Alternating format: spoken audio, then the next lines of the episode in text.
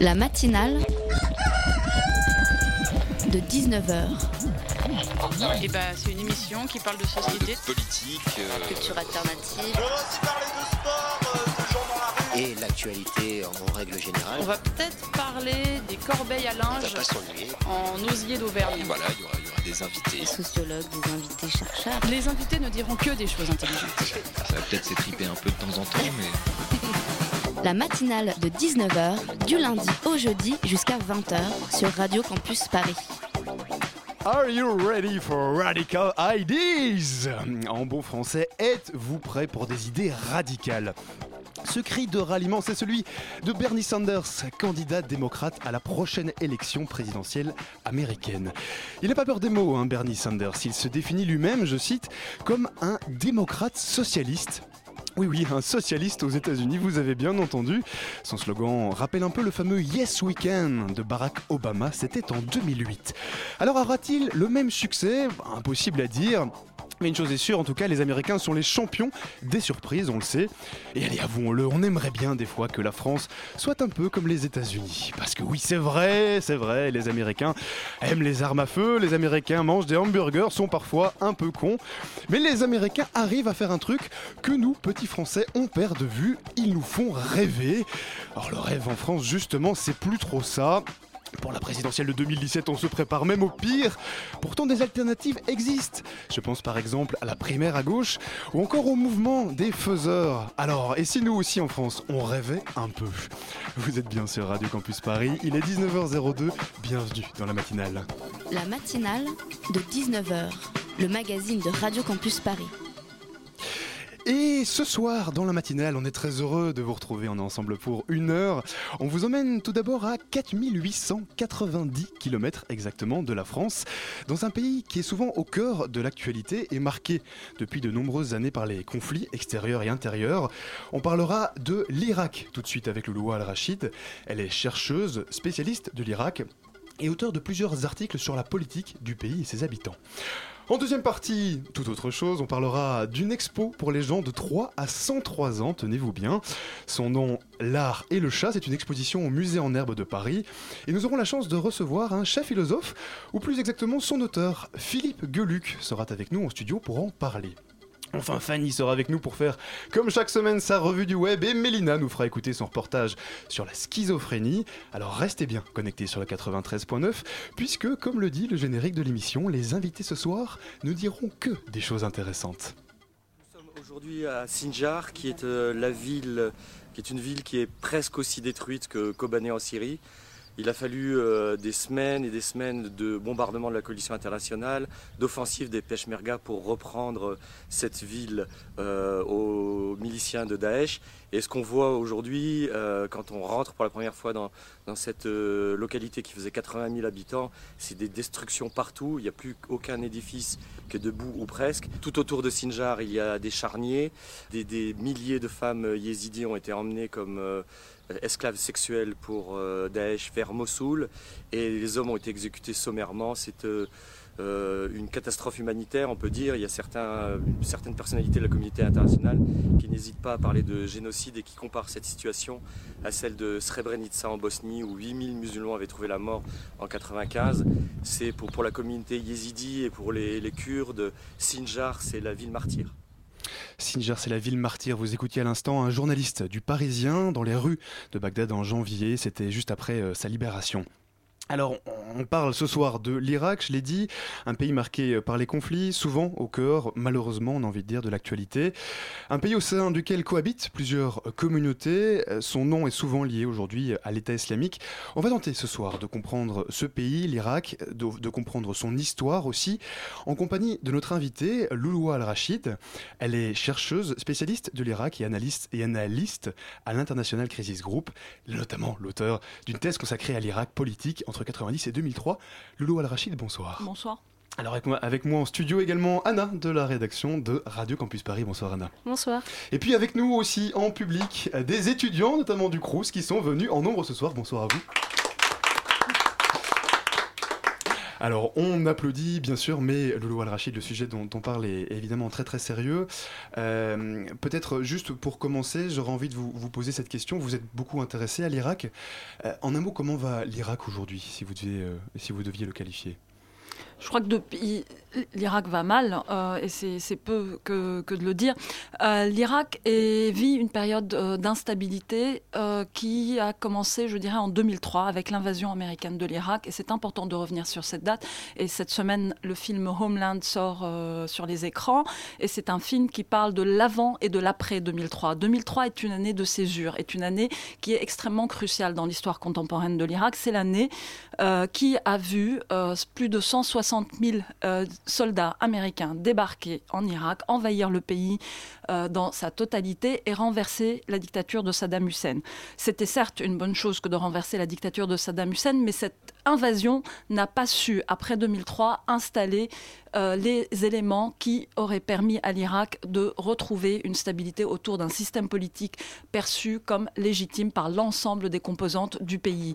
On a, depuis 2003, une violence endémique et qui va crescendo et qui aujourd'hui culmine dans, cette, euh, dans, la, dans la formation de l'État islamique et dans son, euh, dans son emprise sur un tiers du territoire de l'Irak. Mais avant cela, avant 2000, 2014, 2013, 2014, qui ont été les années en fait euh, qui ont vu se mettre en place le, le, contrôle de l'État islamique sur, sur un tiers du territoire, comme je l'ai dit. Mais avant cela, le, pays, le pays a vécu, une, euh, a vécu dans un climat de violence endémique. Mmh. L'Irak vit euh, une instabilité et une dégradation des conditions sécuritaires et des conditions socio-économiques aussi. Et il est important de le rappeler. Il mmh. n'y a pas que la violence qui tue en Irak, il y a aussi des problèmes socio-économiques qui sont extrêmement, euh, extrêmement lourds. Mmh. Alors on va aborder, on va essayer en tout cas d'aborder un à un tous ces problèmes. Mais, mais juste d'abord pour commencer, vous avez cité euh, le film Homeland. C'est notamment aussi euh, pour ça qu'on vous reçoit ce soir. Euh, donc dans son titre entier, Homeland Irak année zéro. C'était un film documentaire d'Abbas Fadel sur l'Irak avant et après l'invasion américaine, donc en 2003. Euh, vous allez notamment participer à un, débat, hein, on va y revenir sur, euh, notamment sur ce film. Euh, ce film en deux mots, donc vous l'avez dit, il raconte comment était l'Irak avant et comment il était après. Et pour, pour, vous, en deux mots, il évoque quoi? Il évoque vraiment une, une catastrophe? Il évoque une transformation? Ce, film, pour moi, évoque une, une société brutalisée, une, soci une société qui n'a cessé d'être brutalisée, je dirais, depuis plus de trois décennies, une société qui est en état de guerre perpétuelle. Il y a eu, je rappelle, on l'a oublié aujourd'hui, mais l'Irak a connu une guerre extrêmement meurtrière entre 1980 et 1988. C'était la guerre Iran-Irak. La première guerre du Golfe. Finalement, aujourd'hui, on ne sait plus de quelle guerre du Golfe on parle, puisqu'il y a eu une succession de guerres. Quand on dit aux gens la deuxième guerre du Golfe, 2003. les gens ont, ont, un doute, ne savent plus de quel épisode de guerre on parle. Mm -hmm. Mais il y a eu, comme je l'ai dit, ces huit années de guerre conventionnelle, deux armées qui se font face, une guerre extrêmement meurtrière, qui a coûté un demi-million de morts de, de, chaque côté. Euh, il y a eu ensuite l'invasion du, du, Koweït, suivie par une intervention, euh, par une coalition internationale euh, sous, sous l'égide des États-Unis, qui a libéré le Koweït, le Koweït, mais qui a aussi détruit l'Irak et qui ensuite a imposé un embargo extrêmement euh, meurtrier à mmh. l'Irak, un embargo qui, euh, qui finalement a ramené le pays euh, à, à, à l'époque d'avant le, le, développement, d'avant l'ère pétrolière. Finalement, c'est une, ce sont 13 années d'embargo entre 1990 et 2003 qui ont été extrêmement douloureuses, extrêmement brutales pour la population. Le mmh. pays était dans une situation de quasi-famine euh, au milieu des années 90. Et puis, bien entendu, il y a eu le troisième épisode de guerre qui est l'invasion américaine de 2003, suivie dont... par l'installation d'un nouveau régime, un régime qui peine à trouver de la légitimité peine à devenir légitime aux yeux de l'ensemble de la population irakienne depuis 2003 et on n'est pas sorti de cette impasse. Mmh, oui, justement, encore. à ce sujet-là, Anna. Oui, donc bah, vous venez de le dire, l'Irak a connu trois guerres de Golfe en 80, 90 et 2003. Euh, et depuis aussi, il a connu trois élections législatives, euh, deux en 2005 puis une en 2010. Euh, quel 2014 également 2014 et 2014 également. il, y a eu, il y a eu plusieurs scrutins. Depuis 2003 il y a eu un, un référendum pour l'adoption de la constitution suivi de euh, plusieurs scrutins législatifs. Nous sommes le dernier en date et de, a eu lieu en 2014 à, à, un moment où le un tiers du pays échappait au contrôle du pouvoir central. Donc vous imaginez oui, la légitimité que peuvent revêtir des élections euh, qui n'ont pas pu se dérouler sur l'ensemble du territoire du fait de, de, de la violence. Mmh. mais justement du coup aujourd'hui quel est le gouvernement qui est en place aujourd'hui aujourd'hui Nous avons à Pour Bagdad. un petit peu. hein, Voilà. pour, euh, Donc voilà, nous avons la situation aujourd'hui comme la configuration actuelle. Nous Mhm. avons à Bagdad un gouvernement central qui est dirigé par un Premier ministre qui s'appelle Haïdar al-Abadi. Ce gouvernement est un gouvernement de coalition. Il regroupe plusieurs factions politiques. Ce sont, c'est un peu un gouvernement de, de- de rivaux, en fait, de partenaires rivalis- riv- qui, ri- qui rivalisent pour le pouvoir et pour les ressources. Donc c'est une coalition extrêmement fragile qui peut sauter à n'importe quel moment. Euh, si je dirais la, la meilleure garantie de survie de ce gouvernement, c'est le fait qu'il n'y ait- qu'il- n'a pas d'alternative, qu'il n'y a pas d'alternative euh, capable de, de- d'émerger rapidement pour le, pour le remplacer. Ce qu'on dit, c'est que Mais ce gouvernement est là par défaut. Ce, en ce fait. gouvernement est là pour traiter, pour représenter l'Irak, pour traiter euh, avec la coalition internationale, pour être un peu la, la vitrine, la façade officielle de, de cet Irak. Mais c'est un gouvernement extrêmement fragile, extrêmement corrompu. C'est un gouvernement miné par la corruption, laquelle résulte de, de la configuration politique, du système politique mis en place par les Américains en 2003, qui est un système de portions ethniques et confessionnelles. Mhm. C'est-à-dire on, Oui. on divise le pouvoir entre les différentes composantes ethniques, arabes et kurdes, Et- et confessionnelles, sunnites et chiites du pays, selon des quotas démographiques. Mais le résultat est que vous avez des gens, des ministres, une, une formation ministérielle incapable de de, de- de- in- incapable d'aboutir à des consensus ou à des décisions, consensus- des décisions qui s'imposent à tous. En même temps, Donc en fait, on morcelle les différentes communautés, c'est ça que vous nous dites. oui, il y a un morcellement du pouvoir. régner. Mais ce qu'on a vu, le phénomène récent qui a, si vous voulez, entraîné encore l'Irak dans, Mhm. un, dans un pas supplémentaire dans, dans, dans- dans le chaos et dans, et dans la violence, Mhm. c'est l'émergence d'un phénomène milicien chiite euh, au nom de la lutte contre Daesh. C'est-à-dire que vous avez une armée irakienne, un appareil sécuritaire, rég- une armée officielle, qui a été incapable de défendre les territoires conquis par Daesh. À sa place, ont émergé des milices, des milices chiites qui sont, euh, sont aujourd'hui, qui font l'essentiel des, combats contre, euh, contre l'État islamique. Mais ce sont des milices, mais des milices qui ont un statut ambigu par rapport à par rapport, au- par rapport à- aux structures Ce qu'on officielles. nous dit, c'est que c'est pas l'État en fait qui fait la loi quelque part. Non, un vous avez une constellation- locales, euh, partout une constellation de une communautés. constellation de milices, Mhm. plus d'une cinquantaine aujourd'hui. Certaines sont plus ou moins puissantes et certaines sont peut-être plus puissantes que des unités de l'armée irakienne régulière. Mhm. Ces milices sont incontrôlables. Ces milices ont commis des exactions pires que celles qui ont été commises par Daesh dans les territoires sous son contrôle. Mhm. On l'a vu, et c'est là, c'est de là que résulte la peur de la population sunnite, qui se trouve aujourd'hui prise entre les taux de Daesh et les taux des milices. C'est-à-dire que elles, veulent être libérées de l'emprise de Daesh, mais, mais pour tomber sous, euh, sous l'emprise des milices chiites qui commettent des exactions, qui se vengent, qui traitent l'ensemble de la population comme des, collabos, des collabos euh, et des espions de Daesh. Donc on l'a vu, cela s'est produit récemment dans, les régions euh, Ramadi. Mhm.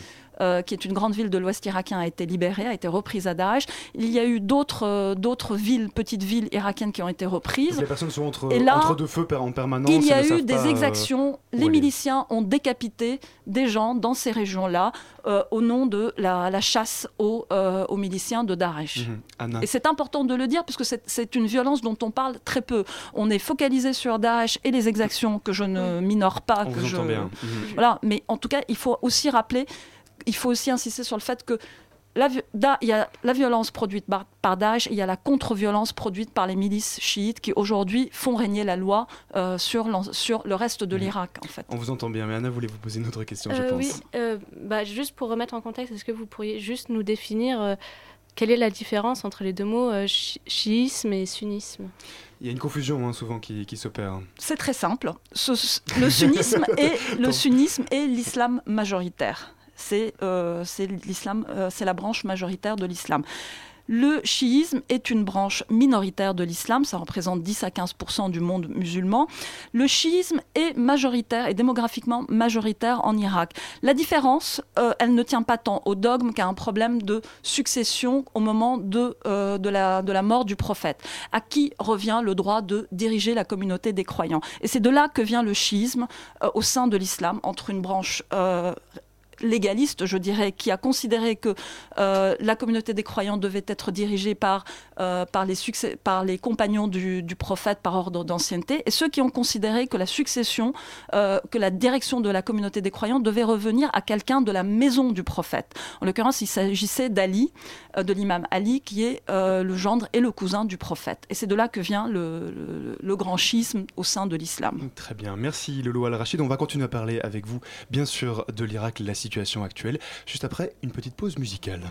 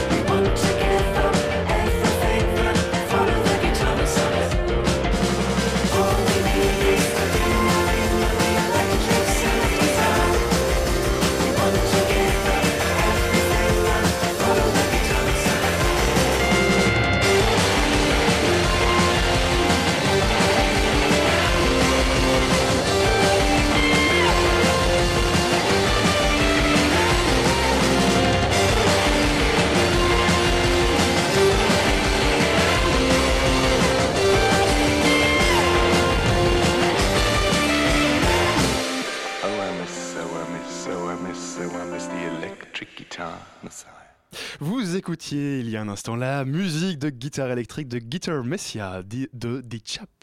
La matinale de 19h du lundi au jeudi jusqu'à 20h sur Radio Campus Paris.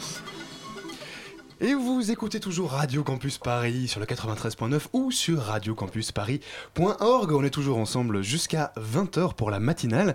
Et nous sommes toujours en compagnie de Louloua Al-Rachid, euh, qui est chercheuse, hein, chercheuse alors aux séries. Euh, pardon, tout à l'heure j'ai fait une petite erreur quant à votre présentation.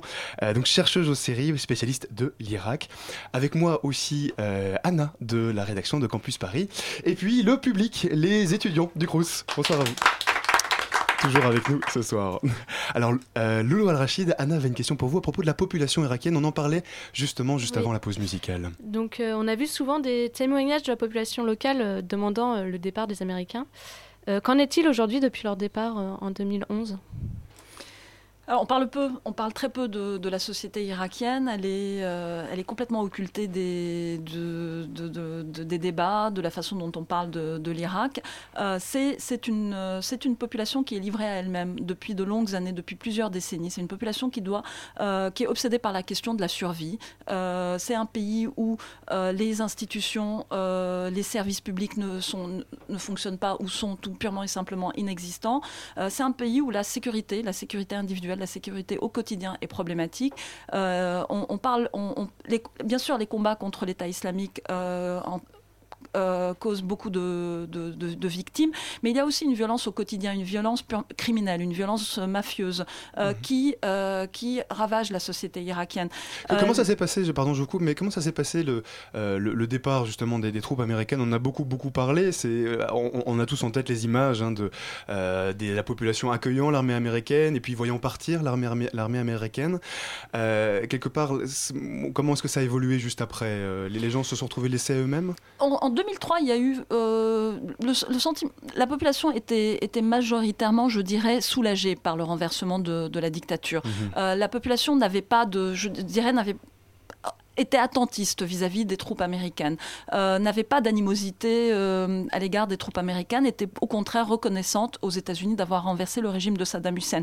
Ce sont les années qui ont suivi le renversement euh, de- du régime de Saddam Hussein et le début d'une insurrection, armée dans une partie du pays initiée par, euh, in- qui a commencé dans les régions sunnites, qui a euh, entraîné une détérioration des relations entre l'armée américaine et la population. Euh, il faut rappeler qu'il s'agissait d'une invasion, d'une invasion suivie par une administration directe. Euh, L'Irak a été administré jusque- jusqu'en 2006, entre 2003 et 2006, par un administrateur américain euh, qui euh, ne, ne- répondait pas devant les instances irakiennes de ses agissements, qui n'avait d'instructions à recevoir que de Washington. Et c'est cette c'est cette administration directe par les Américains qui a été brutale, qui a été sentie comme, euh, injuste par une partie de la population, par les sunnites notamment, lesquels sunnites avaient été identifiés comme collectivement solidaires de l'ancien régime, comme tous coupables de coupables, d'avoir soutenu la dictature de Saddam Hussein au motif que Saddam Hussein était lui-même sunnite et qu'effectivement sa base de pouvoir euh, était recrutée essentiellement dans les régions sunnites, mais cela ne veut pas dire que le régime de Saddam était un régime sunnite ou que le régime de, Sa- de Saddam n'était pas soutenu par des chiites également. Vous savez, on ne dit, on- l'Irak de l'époque de Saddam Hussein était un pays extrêmement bureaucratisé, extrêmement centralisé, avec des administrations tentaculaires. Et toute la population y a participé, euh, et pas seulement les sunnites. Mais après 2003, on a considéré que les sunnites étaient coupables, coupables d'avoir soutenu cette dictature, et que par conséquent, il fallait les éliminer de la vie publique, il fallait les exclure du champ politique, les exclure des postes, de- des, postes dans l'administration, et c'est ce qu'on a appelé la loi de débarcification. Le Bas ayant été le parti euh, qui a gouverné donc l'Irak euh, sous la dictature de Saddam Hussein, il fallait débarcifier l'Irak, un peu à l'image des purges post, post deuxième guerre mondiale, la dénazification. Ce que vous dites en fait, c'est qu'il y avait un certain équilibre avant, et puis qu'en fait, on a voulu tout renverser, et qu'aujourd'hui, ce qu'il en résulte, c'est en fait euh, une- une- un gouvernement atomisé en quelque sorte. Alors, je dirais pas équilibre, il y avait certainement un rapport de force, un rapport de force entre les composantes de cette société irakienne. Ce rapport de force a été détruit, a été euh, bouleversé Mmh, par l'invasion de l'instant. Mmh. 2003.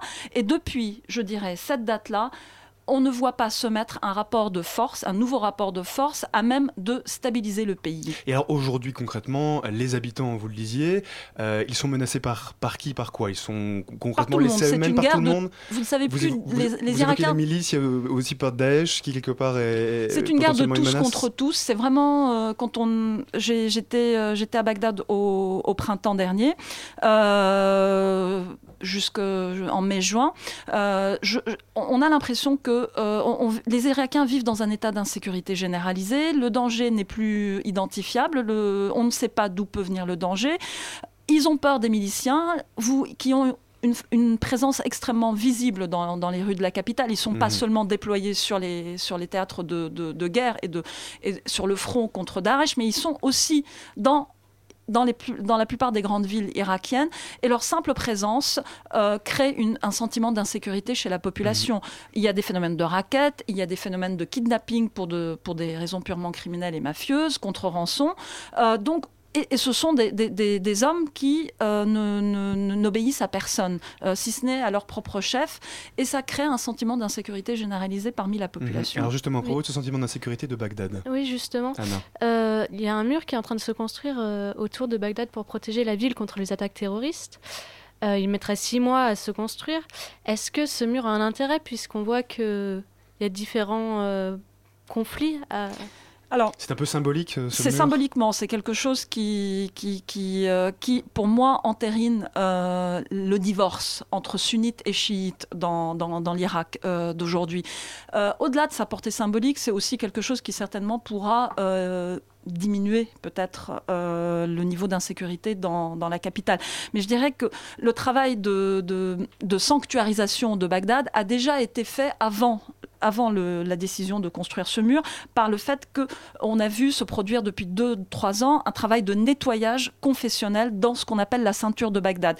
Bagdad était entouré d'un certain nombre de petites villes et de villages qui étaient mixtes, habités à la fois par des sunnites et des chiites, et on le voit à la faveur des combats contre et au nom de, de- de la guerre sacrée contre, contre Daesh, les milices chiites et une partie de l'armée aussi irakienne ont, euh, ont tout simplement entraîné des mouvements massifs de population, euh, ont déporté des populations, ont vidé un certain nombre de villages et, et de petites villes euh, sunnites de leurs habitants. Mhm. Alors ju- justement, ça, euh, Loulou Donc le mur vient consacrer cette logique de divorce et de nettoyage confessionnel et ethnique. Les Kurdes font la même chose. Mhm. Au nom des combats contre Daesh, ils vident les villages arabes de leurs habitants et, et, et- et les annexent, entre guillemets, à leur territoire, au Kurdistan. Mhm. Alors justement, Lolo Al-Rachid, ça, ça, ça crée des mouvements de, de population. On parle très souvent euh, des, du flot de réfugiés qui arrivent en Europe, hein, qui arrivent aux portes de l'Europe, même euh, au cœur de l'hiver. Parmi ces réfugiés, il y a aussi des Irakiens. Est-ce qu'on a une idée de, bah, de combien environ ils pourraient être, de quelle proportion euh, de la population ça représente, ce mouvement de... Il y a deux, deux, deux aspects à, cette, à ce problème de, de, de déplacement de, de population. Il y a Mhm. ce qu'on appelle les déplacés internes. Aujourd'hui, vous avez en Irak plus de 4 millions d'Irakiens qui sont des déplacés internes et qui vivent dans des camps de réfugiés à l'intérieur de l'Irak, sur le territoire irakien. C'est notamment le cas de, des habitants de la province de Mossoul, d'une partie des habitants de la province de Mossoul qui est aujourd'hui contrôlée par l'État islamique. C'est aussi le cas d'un certain nombre de, villes, sunnites de l'ouest de, l'Irak qui sont aujourd'hui euh, des déplacés internes. Les, Nations Unies estiment leur nombre à plus de 4 millions d'habitants. Vous avez aussi un phénomène de, euh, départ, de, de, fuite de la population. Tout le monde rêve d'atteindre euh, d'atteindre le d'atteindre l'Europe, mais là je dirais que je n'ai pas personnellement de, chiffres à, avancer. Je crois qu'on est plus obnubilé par la question des réfugiés syriens, mais il n'en demeure pas moins que des nombres significatifs d'Irakiens fuient massivement le pays aussi dès qu'ils le peuvent. Mhm, mhm. Une dernière question, Lolo Al-Rachid. Euh, on l'a dit, donc, euh, un film documentaire va sortir d'Abbas Fadel à propos de l'invasion euh, américaine. Euh, ce film, vous allez pouvoir le, commenter. Vous serez présent, not- présente notamment une projection, à la première projection du film. Euh, Est-ce que vous attendez quelque chose en particulier de ce film qui puisse faire prendre conscience aux gens de la situation aujourd'hui en Irak? Oui, de sensibiliser l'opinion publique, l'opinion publique occidentale et française en particulier, au fait que lorsqu'on parle d'Irak, on ne parle pas simplement de, coalition, de bombardement aérien, de, lutte contre, contre Daesh, mais on parle aussi de gens en chair et en os qui, euh, qui sont euh, aujourd'hui euh, aussi les victimes de ces bombardements, Mhm. de ces bombardements qui, qui sont censés cibler l'État islamique, qui sont du fait de ces bombardements et du fait de ces combats victimisés, martyrisés par, par, par, ce- par cette guerre qui aussi fait des, fait, des, fait des victimes et pas seulement dans les rangs des combattants de l'État islamique. Mhm. Merci beaucoup. Bah, écoutez, remettre les gens au centre, c'est une belle conclusion. Merci beaucoup, Lolo Al-Rachid, Merci. d'être venu nous parler ce soir.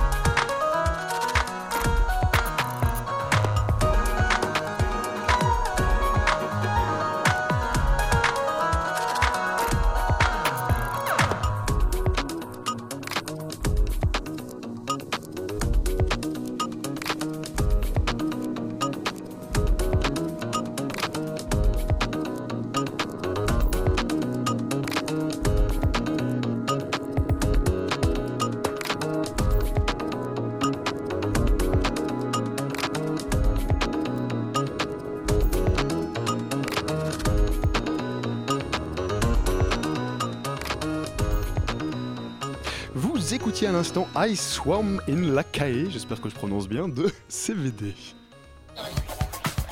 La matinale de 19h. Le magazine de Radio Campus Paris. Du lundi au jeudi jusqu'à 20h. Vous écoutez toujours Radio Campus Paris sur le 93.9 ou sur radiocampusparis.org.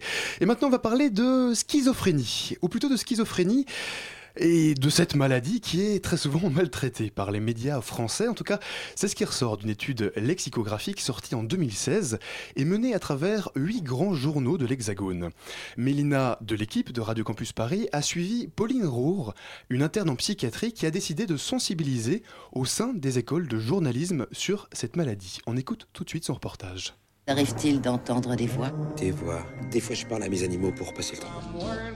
Le diagnostic des médecins indique que vous souffrez d'un dédoublement de personnalité. Vous êtes schizo. Dédoublement de personnalité, folie meurtrière. Ah, les clichés sur la schizophrénie ont la vie dure à Hollywood. Mais la maladie s'invite aussi régulièrement dans les faits divers des JT, alimentant ainsi les fantasmes les plus fous.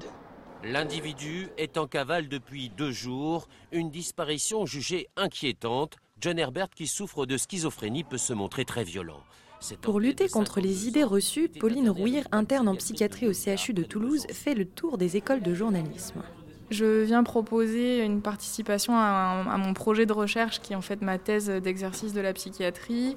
C'est un sujet qui s'intéresse aux représentations de la schizophrénie euh, chez un groupe d'étudiants en journalisme, dans l'idée que euh, les médias peuvent jouer un rôle euh, très important dans la lutte contre la stigmatisation sur cette maladie. Et cette semaine, elle a rendez-vous rue du Louvre au CFJ, le centre de formation des journalistes. Alors déjà, je vous remercie d'être là ce soir. Aujourd'hui, on est à J0. Donc vous voyez que la toute première étape, c'est que je vais vous faire remplir un questionnaire et je le ramasserai juste après. Alors moi vraiment, je ne suis pas du tout là pour juger ce que vous allez répondre, c'est pour avoir une idée un petit peu de ce que vous pensez en général sur cette maladie. Ensuite, vous répondez comme vous le sentez. Et c'est un questionnaire anonyme. J'ai des stylos pour ceux qui en ont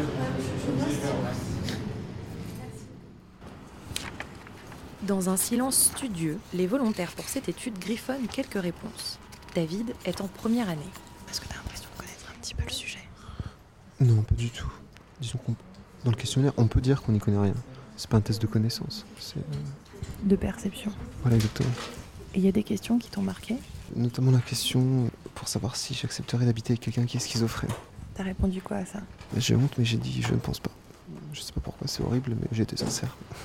Comme tous les participants, David remplira de nouveau ce questionnaire, mais deux heures plus tard. C'est le laps de temps que se laisse Pauline pour informer les futurs journalistes sur la maladie et lever quelques incompréhensions, parfois suggérées par l'étymologie elle-même. Car schizo, ça veut dire divisé, séparé. Et phrénie, c'est la pensée et l'esprit. Donc assez vite, on se dit, bon, bah, c'est plusieurs personnalités, c'est plusieurs pensées. Euh, donc on en vient assez vite à cette idée reçue, alors qu'en fait, je pense qu'il a voulu être signifié avec cette étymologie, c'est plutôt une perte de l'unité psychique, d'une cohérence de la personne. Et c'est en fait plus les symptômes dissociatifs de désorganisation dont vous parliez.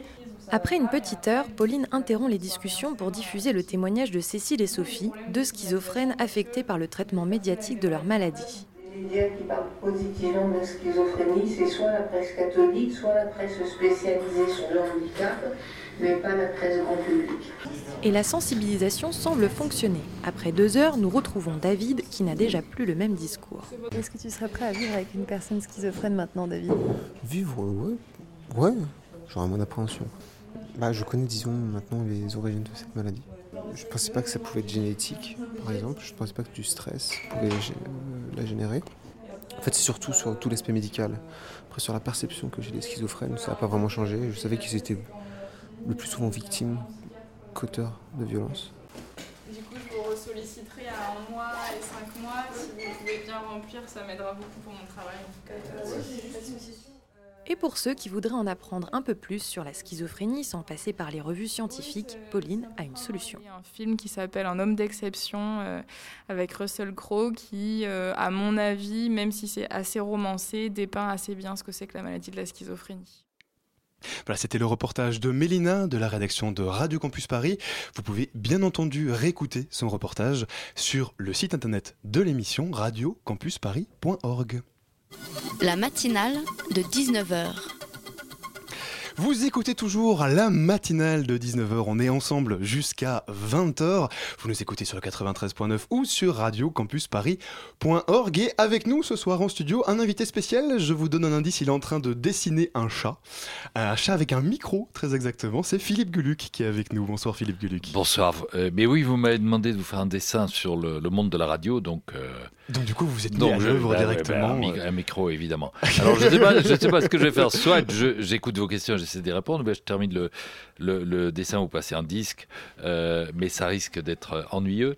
Alors, Non, alors voilà, écoutez, parce j'ai une solution alternative. J'ai une petite introduction euh, qui explique la raison pour laquelle vous êtes ici. Alors allez-y, introduisez. Pendant ce temps, Alors, je, je, je termine mon dessin. Alors, Parce qu'il n'y introduction. a rien de moins radiophonique qu'un dessin. Vous Oui, c'est vrai, c'est compliqué On est bien d'accord. rendre. Oui, oui, Bon, oui. On pourrait essayer d'écrire un chat avec un micro, mais on y reviendra tout de suite. Donc, introduction, le Picasso nouveau est arrivé.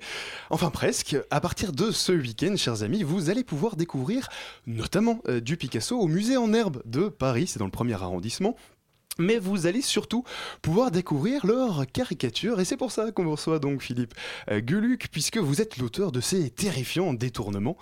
Euh, alors l'idée de l'exposition, c'est de mettre en parallèle des œuvres d'artistes connus, comme par exemple Léonard de Vinci, Picasso ou encore Basquiat, et d'en faire une gentille caricature. Donc si j'ai bien compris, en fait, on vous prête des Picasso, et vous, en retour, euh, vous les grimez et vous dessinez dessus, c'est ça? Vous ne dites pas, j'espère que le directeur du musée Picasso ne nous écoute pas. Non, Voilà, on le salue je, je ne touche pas à l'œuvre d'art.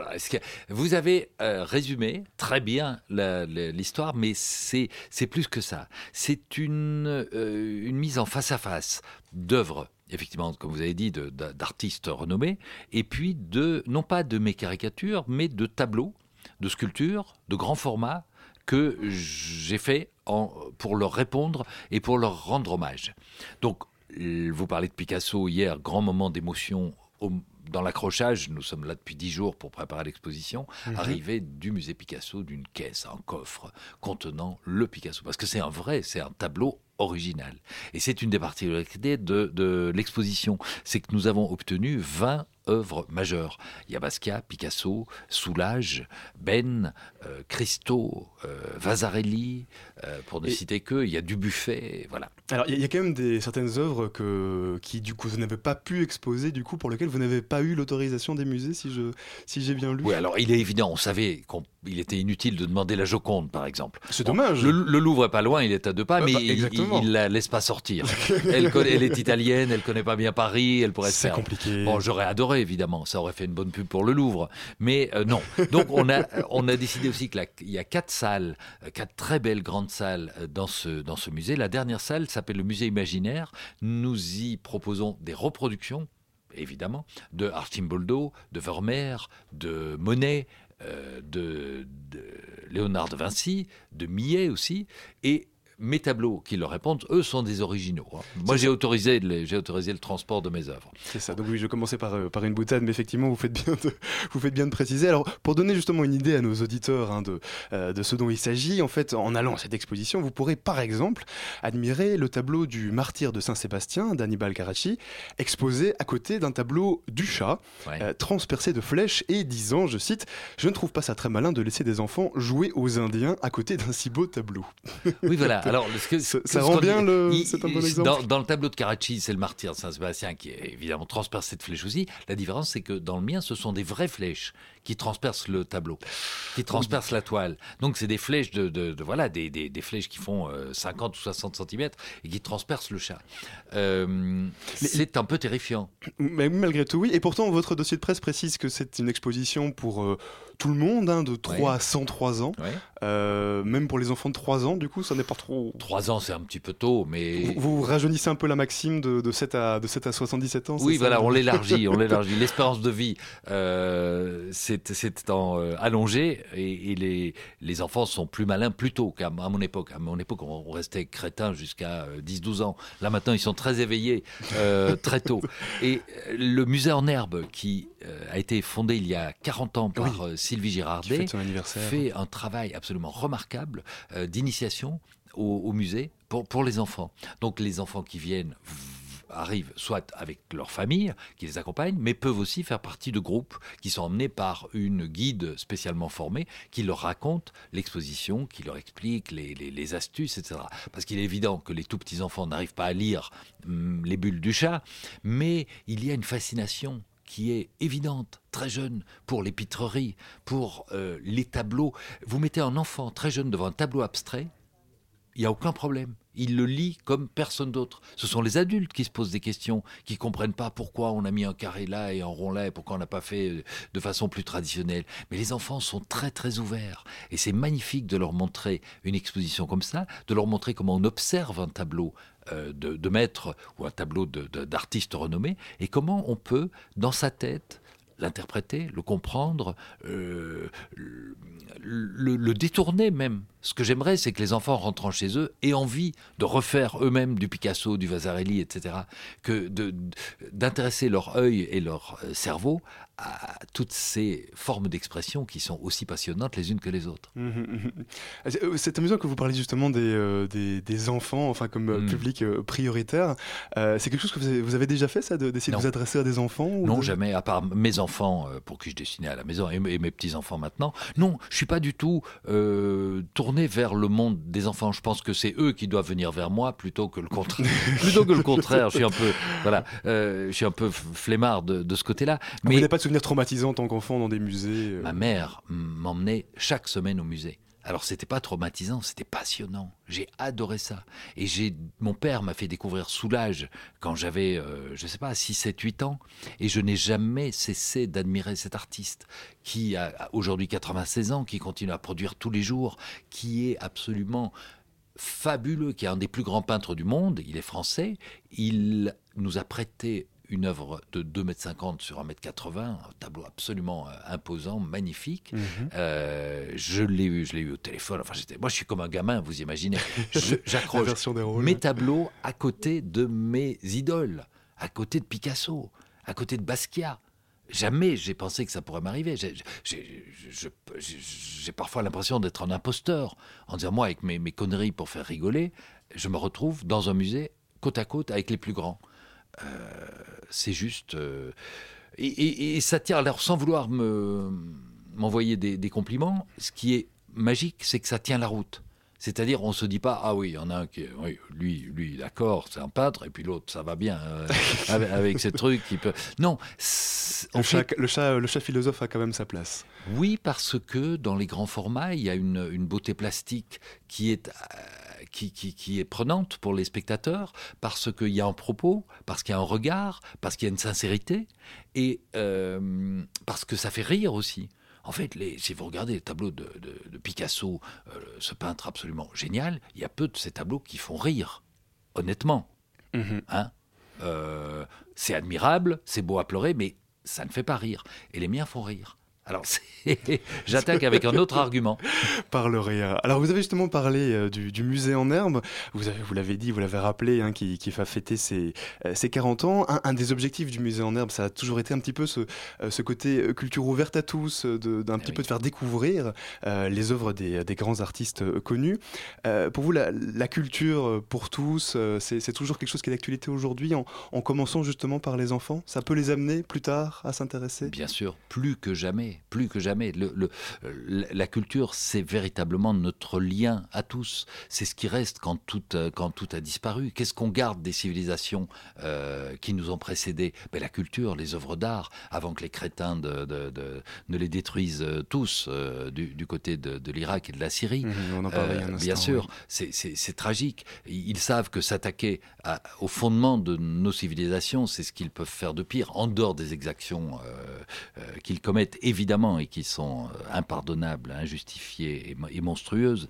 Mais euh, qu'est- qu'est-ce qu'on laisse aux générations futures? Ben, Ce sont des œuvres d'art. Il n'y a rien d'autre. Y a- il y a- il y a rien d'autre. Mhm. Euh, Alors, alors justement, vous parlez des œuvres d'art. Alors parmi la trentaine d'œuvres d'art détournées, enfin si j'ose Mhm. dire, euh, il y a les incontournables, les images qui, entre guillemets, parlent à tous, hein, toute génération confondue, la Joconde, le Disco Ball, la Vénus de Milo. Et puis d'autre part, il y a ce que vous appelez, si j'ai bien lu, votre panthéon personnel. Euh, alors, euh, j'aimerais vous demander, c'est quoi les artistes, c'est qui les artistes contemporains que vous adulez, dont vous êtes fan en quelque sorte? Mais ils, sont, ils sont tellement nombreux. Il y en a un qu'on n'a pas obtenu connu, c'est Pollock.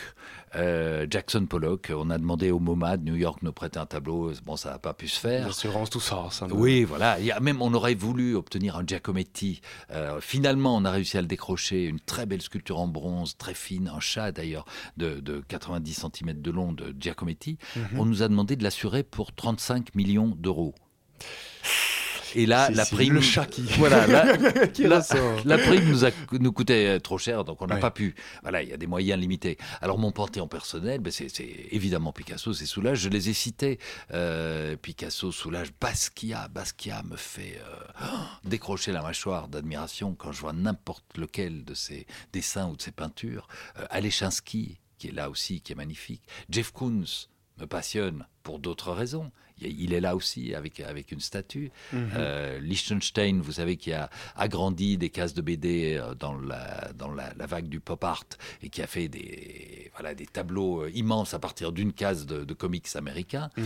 Euh, Donc on toute a- une série d'artistes que du coup on- que du coup vous essayez de faire des, découvrir Voilà. à Et travers même ceci. des, des, ar- des- des artistes conceptuels. Euh, je ne sais pas si vous connaissez Joseph Kozout. Allez voir sur, sur Internet. C'est le- les conceptuels. Donc lui, par exemple, il a. Alors, il est pas dans. C'est une autre qui est dans l'exposition. C'est lui qui a, par exemple, exposé une chaise. À côté de la chaise, il y avait une photo de chaise. Et de l'autre côté, la définition du mot chaise dans le dictionnaire. C'est joli. Plusieurs entrées pour un même objet. Et c'est très élégant, c'est très beau. Ça, c'est l'art conceptuel. Il travaille sur les mots, etc. Et là, nous exposons une artiste autrichienne qui est un peu tombée dans le bouli, mais enfin, qui l'a rencontrée dans les années euh, 60 euh, aux États-Unis, qui s'appelle Verena Nuz, qui est voilà, autrichienne et qui travaille sur ce même principe euh, en allemand ou en anglais, ou parfois même avec des mots en français. Mhm. Alors on vous sent, euh, Philippe Gueluc, on vous sent passionné par l'art, par le fait de le faire découvrir. Alors durant toute la durée de l'exposition, il y aura des visites animées notamment, Mhm. des ateliers pour tous les âges. Est-ce qu'on aura la chance de vous voir comme visiteur de musée à un moment ou à un autre? C'est quelque chose que vous avez déjà fait? Euh, oui, alors. je, je vous vois avec une...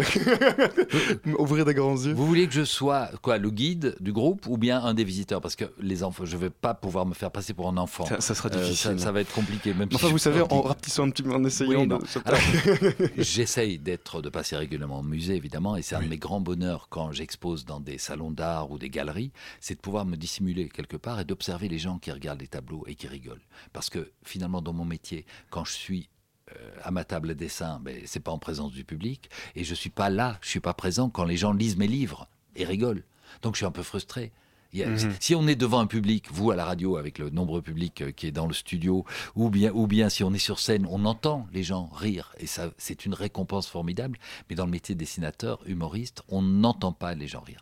Et dans les expositions, c'est le contraire. Je me dissimule derrière un truc, je me déguise en, en David de, de Michel-Ange ou en, euh, ou en je ne sais quoi, et, et on me voit pas, on me reconnaît pas, ou en disco ball. Bon, ça fait des crampes au bout, d'une heure ou deux. Et puis, un, je- peu, un peu de musculature avant. oui, voilà, et puis, et puis j'observe. Et la récompense est là, et c'est formidable. Mhm. Et vous avez à ce moment-là là, un, un retour du public. Alors, euh, tout à l'heure, on parlait de- du fait qu'on ne griffait pas, le, que, enfin, que vous ne touchiez pas en tant que tel au tableau, mais enfin, il y a quand même un tableau que, euh, que le chat griffe, sauf erreur. Ah oui Euh, C'est un petit peu un, un fantasme d'enfant, non D'aller toucher le tableau, d'aller le griffer, de, Alors, pas le griffer, mais en tout cas de le, Ça, de le manipuler. complètement tabou dans le musée. On ne touche pas les tableaux. hein. On ne peut pas mettre son doigt sur un tableau pour voir si c'est bien sec. Vous faites bien de le préciser. Ah oui. Donc, euh, il y a ce peintre argentin, graphiste, peintre, qui s'appelait Fontana et qui s'est rendu célèbre mondialement en faisant des lacérations dans des toiles. Il est dans tous les musées du monde. Et c'est juste un coup de couteau ou un coup de cutter dans une toile, en, oblique comme ça. Alors, il y a une, deux ou trois lacérations, ça dépend des périodes. Et euh, à l'époque, dans les années 40-50, ça a fait une révolution mondiale parce qu'on s'est dit, Ah, est-ce qu'on peut considérer comme une œuvre d'art juste une toile blanche lacérée trois fois au cutter? Et puis oui, visiblement, parce qu'on en parle encore, parce qu'il est dans les musées. Et donc moi j'ai fait un tableau en hommage à lui, donc on a un vrai Fontana, une toile rouge, avec une euh, lacération, et à côté il y a un grand tableau du chat, qui avec ses griffes fait des six lacérations sur une toile, et il dit ma femme m'a demandé de faire des Fontana plutôt que de griffer les fauteuils. Voilà. Alors, une dernière question, Philippe Gueluc. Euh, vous avez dit avec cette euh, exposition, essayez de vous mettre à la place des artistes que vous avez parodiés. Alors, petite question toute simple, hein, comme ça. Euh, ça fait quoi d'être dans la tête de Léonard de Vinci? Ça fait peur. mais non, mais c'est tellement. Alors lui, c'est tellement. Alors Non, mais j'ai détourné. Alors vous allez voir si vous venez voir l'exposition. mm, mm, La Joconde, c'est pas très grand. hein. Je sais pas si vous l'avez vu en vrai, mais c'est tout petit. En plus, il y a souvent des têtes de japonais devant. On voit pas très bien Des le appareils photo, des Exactement. des- Les, les- voilà. Et mm, le mien fait euh, 3 mètres sur 2. Si vous voulez, c'est un très grand tableau. Et je l'ai appelé le Jocon. Et donc c'est le chat qui est devant le paysage peint par Léonard de Vinci et qui nous regarde avec un sourire un peu imbécile comme ça. et et c'est juste un hommage au grand maître, voilà. Ben, merci beaucoup Philippe Guluc d'être venu ce soir à notre micro Radio Campus Paris. On salue bien sûr tous les Belges qui nous écoutent via Internet et on rappelle le nom de votre expo, c'est L'Art et le Chat. C'est au musée en herbe au 23 rue de l'Arbre Sec dans le premier arrondissement. Merci beaucoup Philippe Guluc. Merci à vous. La matinale de 19h sur Radio Campus Paris. Et comme chaque semaine, une tornade vient d'arriver en studio. Elle est drôle, elle est spirituelle, elle est dynamique, elle est branchée, tonique, en forme au micro, en studio avec nous. Bienvenue Fanny Ah, tu me mets la pression Oh, comme à si chaque peu. fois. Je me sens si pas peu. bien. Alors Oh, Fanny, que oui. s'est-il passé sur Internet cette semaine? Oui, tout à fait. Donc, ce sont les relents du web. hein. Donc, les- une revue de web, mais qu'avec des trucs pourris. Donc, tout d'abord, les jeux de mots les plus pourris cette semaine datent d'aujourd'hui. Oui, hein, car euh, ça ne vous aura pas échappé. Nous sommes Mardi Gras. Et Twitter aussi fête Mardi Gras avec un, un hashtag qui a été entêté pratiquement toute la journée. C'est Gras People. Alors, de quoi s'agissait-il? Il fallait prendre le nom d'une célébrité et euh, y incorporer des noms de bouffe bien gras. Mais Donc, voilà. génial. Je vous ai fait un petit euh, palmarès des meilleures choses, des meilleurs tweets que j'ai vus. Allez, top 10. Attention, Joe Wilfri- Wilfried, son gars. Voilà. oui. Euh, Alain Finkielgaufre, pas mal. Les frères Cohen, pas mal. Gros, gros corps malade. Jean-Louis Aubert. Léa Salami. Raclette Johansson, attention, on monte d'un niveau. Carla Bruni et Donutella Versace. Voilà, donc là je vous ai fait un petit peu la crème de la crème. Voilà, c'était les trésors. Oh, ça fait bizarre de raconter n'importe quoi et d'être applaudi. J'avoue, c'est un petit peu émouvant. Ensuite, le trésor insoupçonné euh, du web cette semaine hein, qui va vous permettre de procrastiner à souhait. Euh, on le doit à Facebook hein, qui a incorporé un jeu d'échecs dans sa messagerie. C'est-à-dire que euh, vous ouvrez une conversation avec quelqu'un et à la place de discuter, hop, vous mettez un petit arrobase, vous écrivez FB Chess euh, espace play, c'est un peu comme un code secret, et là, bim, un échiquier merveilleux apparaît et vous pouvez jouer toute la journée au lieu de travailler, d'écrire votre mémoire ou de voilà gagner votre vie. N'est-ce pas génial. merveilleux Mais voilà. Mais Internet est toujours fantastique. Oui, regorge de, de beaucoup de trésors.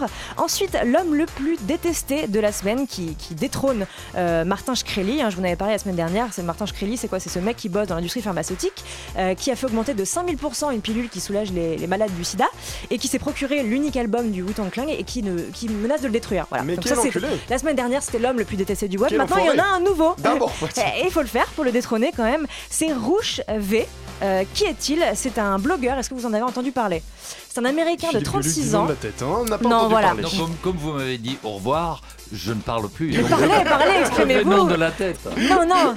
Donc c'est un pick-up artiste. Alors pick-up artiste, euh, c'est donc euh, pick-up, ça veut dire donc ramasser, cueillir, prendre. Donc en gros, ce sont des, des Américains qui sont coachs en séduction Mhm. et qui vont vers des femmes pour les séduire euh, et coucher avec elles. hein. voilà, des femmes, des inconnus. Donc c'est un peu une spécialité. Euh, voilà, il y a des blogueurs qui sont spécialisés là-dedans, des experts en drague. Et ce type-là, eh bien, euh, il fait un petit peu le, comment dirais-je, euh, il ne fait pas l'unanimité en tout cas parce que c'est un gros misogyne et un homophobe qui s'assume. Eh bien, voilà. Pour lui, la valeur des femmes, en gros, il raconte ça sur son blog, euh, c'est la fertilité et la beauté.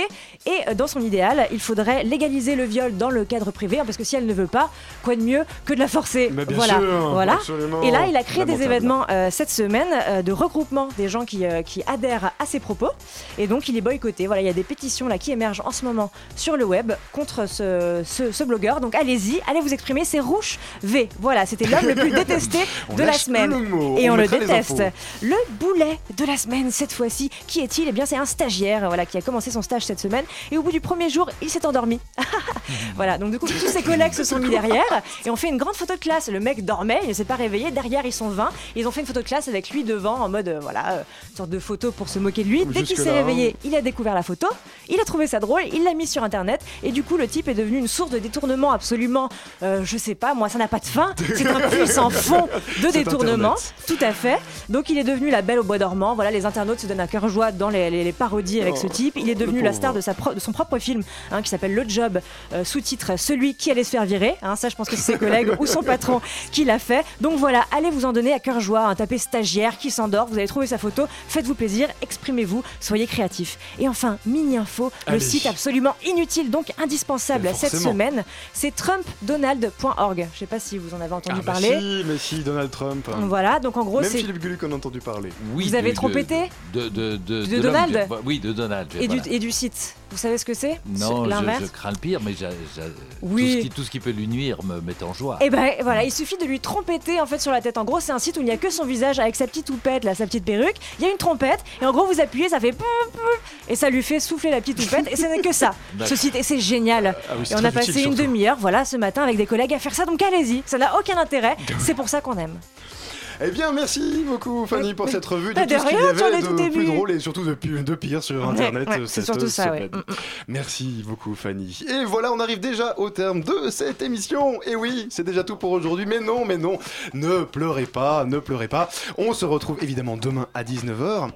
Si vous avez manqué une partie de l'émission, vous pourrez la retrouver en podcast d'ici quelques minutes sur le site de Radio Campus Paris, radiocampusparis.org. Merci à Hugo qui était à la réalisation ce soir, ainsi qu'à tous les chroniqueurs. Euh, Tout de suite, restez bien connectés puisqu'il n'y a pas d'émission qui suit, mais c'est pas grave, il y a quand même de la bonne musique. Donc restez sur le 93.9. Encore une fois, merci de nous avoir écoutés. Vive la radio et à demain.